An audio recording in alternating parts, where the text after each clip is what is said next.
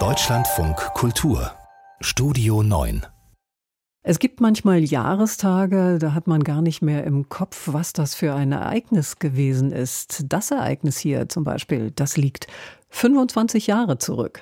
Struß! Struß ist zwei Jahre hier, gespielt sein Spiel. Ist immer verletzt. Was erlaube? Struß! Giovanni Trapattoni, der Trainer vom FC Bayern mit seinem berühmten Ausbruch. Kirsten Lemke ist Redakteurin im Studio. Du hast diesen O-Ton ausgegraben. Ja, weil diese Wutrede einfach so großartig ist und auch Menschen, die sich überhaupt nicht für Fußball interessieren, kennen diese Sprüche von Flasche leer bis hin zu Ich habe fertig. Ist einfach toll. Aber ganz ehrlich, wenn du mir nicht von diesem Jahrestag erzählt hättest, ich hätte den genauen Zusammenhang von damals nicht mehr gewusst. Nein, ich wusste das auch nicht mehr so genau. Also Trapattoni, hast du ja gesagt, er war damals Trainer beim FC Bayern.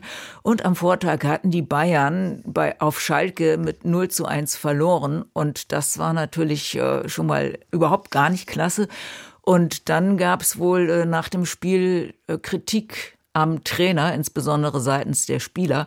Und Daraufhin hat dann Trapattoni ausgeholt und genau diesen Ausbruch gehabt, der alle Leute fürchterlich überrascht hat. Allerdings hat er auch später in seinen Memoiren geschrieben, dass er sich das genau überlegt hat und dass das kein spontaner Ausbruch war. Und Strunz, der da eben in dem O-Ton vorkam für die Jüngeren unter uns, das ist Thomas Strunz, damals Nationalspieler. Ja, und der war eben einer der drei Spieler, nämlich neben mir mit Scholl und Mario Basler, die äh, Trapattoni in Interviews kritisiert hatten. Und der hat hinterher gesagt, er hat, als er das gehört hat, zuerst gedacht, da muss irgendwo die versteckte Kamera sein. Er konnte es nicht glauben.